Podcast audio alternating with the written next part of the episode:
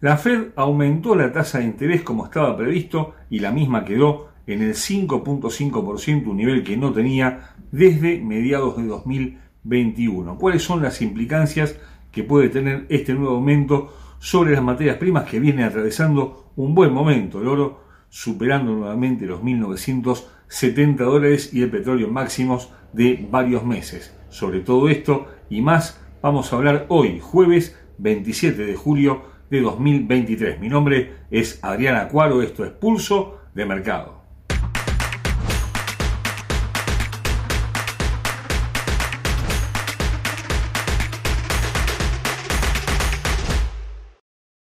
Antes de continuar con nuestro análisis, te recordamos como siempre que nuestros videos son de carácter meramente educativo y que ganancias pasadas no garantizan ganancias futuras. Tal como estaba previsto, la Fed aumentó la tasa de interés en un 0.25%, quedando ahora en el 5.5%, un nivel que no tenía desde mediados de 2001, superando incluso los niveles que tenía en 2006 y 2007, que fueron los que incubaron la crisis, la peor crisis financiera de la historia en septiembre de 2008. Esto significa que la Fed todavía se ve dispuesta a seguir ajustando su política monetaria muy agresiva desde marzo de 2022. Ya ha aumentado 11 veces la tasa en cuatro oportunidades consecutivas en un 0.75, generando naturalmente un eh, avance fundamental del dólar en prácticamente todos los frentes.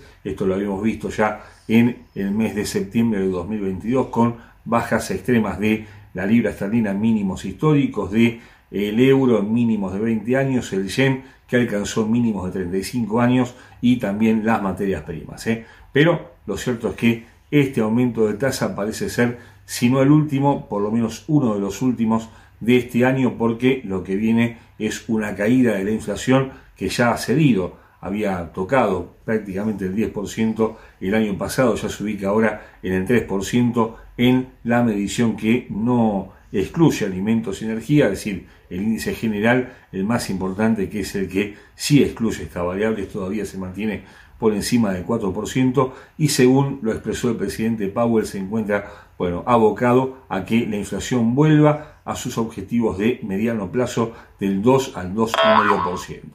Lo concreto es que este aumento de tasa no generó un aumento importante del dólar, probablemente porque los mercados interpretan que puede haber un cambio de ciclo en los próximos tiempos y esto genera que las materias primas que venían con un impulso alcista bastante importante en algunos casos se mantenga por lo menos en las primeras horas del jueves con un petróleo ya entrando en materia que se acerca a los 80 dólares en los futuros de West Texas, un nivel que tiene que superar para comenzar a apuntar lentamente a los 100 dólares. Hubo algunos motivos que no tienen que ver con la Fed, sino, sino con eh, ciertos planes de estímulo que eh, implementó el gobierno de China que está buscando exacerbar un consumo que estaba caído. Habíamos hablado en este espacio de una baja en algunos, algunas variables importantes macroeconómicas de la segunda potencia global y esto preocupa por supuesto de cara a lo que viene. Si China comienza con sus planes de estímulo puede haber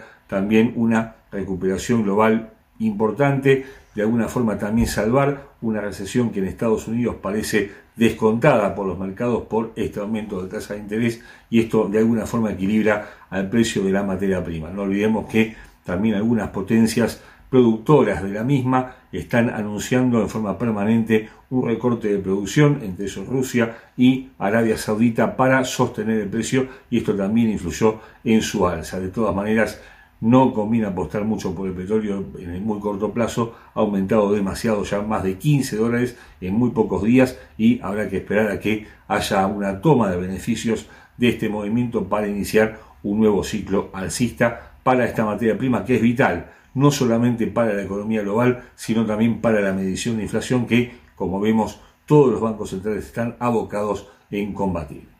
Desde un punto de vista técnico, los futuros de West Texas, hablamos por supuesto del petróleo cotizan a 79 dólares con 4 centavos 5 ahora y vulnerando por primera vez en varios meses una línea de velocidad bajista que sitúa la materia prima con tendencia alcista. En el gráfico diario, una tendencia que ya se venía generando desde los últimos días del mes anterior, puntualmente de los mínimos del 27 de junio y que tiene objetivos ahora en las zonas de 81,10, 83,65 los máximos del mes de abril y 86 dólares con 80 centavos. A la baja 77,75, 75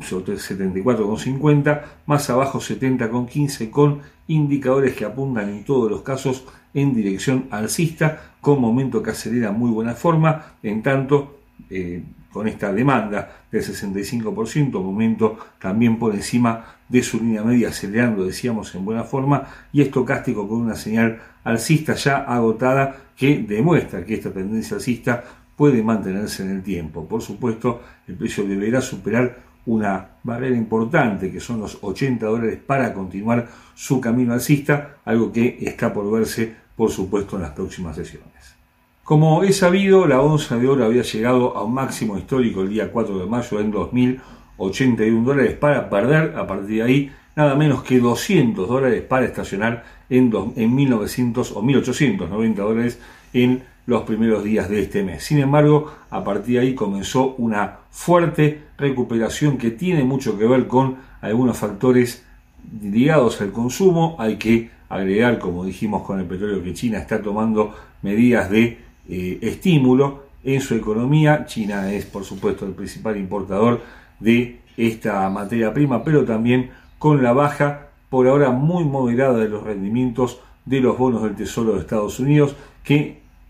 pese a todo, han vuelto a crecer en las últimas 48 horas. ¿eh? Los, de los bonos de dos años están cotizando a 4.91% y esto en principio limita las posibilidades alcistas de la onza, una onza que tiene bastante para ganar si logra superar los 2.010 dólares nuevamente. Vamos a ver luego técnicamente que es una zona importante y difícil de pasar, pero en principio tiene mucho más para ganar todavía el metal precioso en las próximas, eh, en las próximas semanas. También va a depender de lo que suceda con el yen japonés, un yen que otra vez estuvo debilitado en las últimas eh, dos semanas, había crecido fuerte después de haber tocado un mínimo de 35 años en 145, bueno, ganó hasta 136,90 y se ubica ahora en la zona de 140, con un yen en 136, la onza tiene ya prácticamente asegurado su destino por encima de los 2.000 dólares. A propósito de este movimiento alcista del oro, te dejamos la pregunta de la semana. ¿Crees que puede superar nuevamente los 2.000 dólares en los próximos 30 días o habrá que esperar ya al segundo o al último trimestre de 2023? Esperamos tu comentario al pie de este video.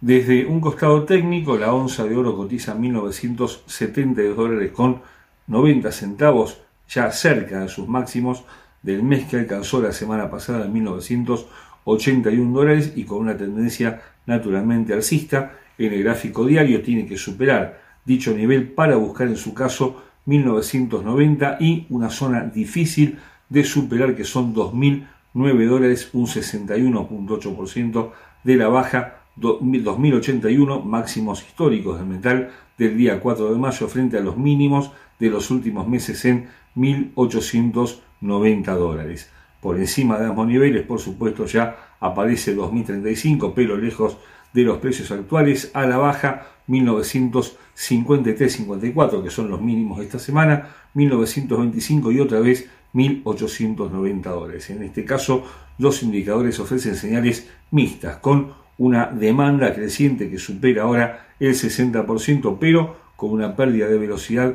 en el indicador de momento que proviene más que nada de las últimas sesiones de la semana pasada con alguna caída y que genera una suerte de divergencia entre su línea en la curva de precios por ahora sin que se vean cambios de tendencia cercanos, estocástico con una señal totalmente vigente en dirección alcista. La plata y el platino son dos metales vinculados a la producción de bienes, pero en este caso no han podido aprovechar la eh, serie de medidas de estímulo que ha tomado el gobierno comunista de China para implementar, bueno, para exacerbar el consumo. Lo cierto es que la plata se mantiene ahora por debajo de los 25 dólares, el platino en la zona de 970 dólares y lo más importante se ha vuelto a ampliar la brecha que separa al oro de la plata. La semana pasada habíamos dicho que si ambos metales van al alza y esa brecha se, eh, se reduce, significa que hay una confianza en la economía, puesto que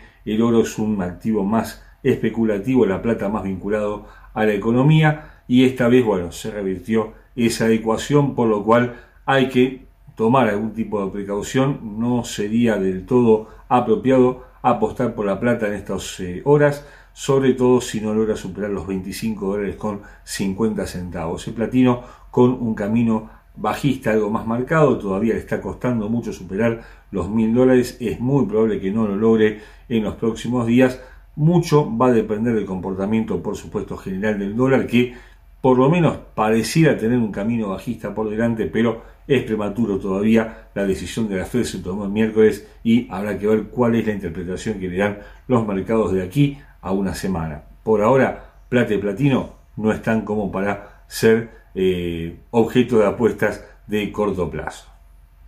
Técnicamente, la plata cotiza en estos momentos a 24 dólares con 88 centavos, una tendencia que se mantiene alcista en el gráfico diario ya cerca de los máximos del día 19 de julio en 25,25 cuando parecía que se disparaba ¿eh? a los máximos anuales no lo logró pero ahora tiene una nueva chance y para eso tiene que superar ahora dicho máximo luego 25,80 y después sí buscar los máximos del año de año y medio en verdad que tocó en el mes de mayo en 26 dólares con 10 centavos en dirección bajista, muy cerca primero del soporte, 24,65, luego 24,30,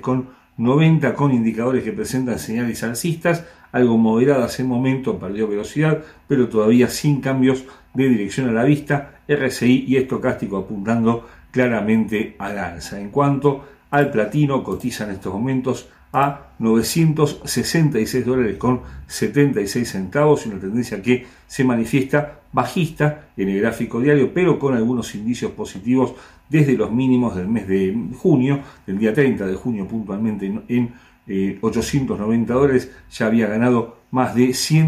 110 dólares hasta los máximos de este mes, ahora se sitúa en un camino intermedio en 966, pero con una perspectiva ligeramente alcista para las próximas sesiones. Tiene objetivos ahora en 977, 995 y una zona complicada en 1008 dólares, un 50% de la baja, 1126 890. Si la supera, tiene vía libre para seguir escalando posiciones, pero hay que ser cautos. No parece fácil que este nivel sea tan vulnerable. A la baja 955, 935 y 910 dólares al cabo los mínimos del mes de febrero de este año y los indicadores también presentan señales similares, las del oro y la plata con un RSI por encima del 50%, una demanda que sin embargo se ve algo debilitada, momento que genera una divergencia entre su curva, entre su línea y la curva de precios estocástico iniciando una señal bajista por ahora sin demasiados puntos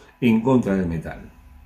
Habíamos señalado las semanas anteriores que el gas natural no tiene demasiados estímulos para moverse, dado que estamos en pleno verano boreal con temperaturas muy altas en Europa, con un bajo consumo en los hogares y con las industrias pasando por su periodo de vacaciones en muchos casos, por lo cual, bueno, el consumo se ve debilitado en estos últimos días. Por otra parte, no hay motivos de lo fundamental si se habla de suministros provenientes de Rusia, dado que están totalmente cortados hacia Europa, y esto genera una lateralización, como veremos más tarde en aspecto técnico, de esta materia prima que además le está dando un buen alivio a los bancos centrales que, como sabemos, eh, luchan permanentemente por bajar la inflación. La caída del gas de 10 a 2 dólares, 10 dólares a mediados de 2022 a 2 dólares, 2 dólares y algo que cotiza en estos momentos, junto con la del petróleo que también había llegado a máximos de 15 años a mediados del año pasado, son sin ninguna duda un fuerte alivio para el señor Powell, para la señora Lagarde, para el señor Hueda, eh, que bueno, son los que diseñan la política monetaria de los bancos centrales más importantes. Eh. De todas maneras, y saliendo del gas por un instante, y hablando del señor Hueda, la inflación en Japón está en máximos de más de 40 años,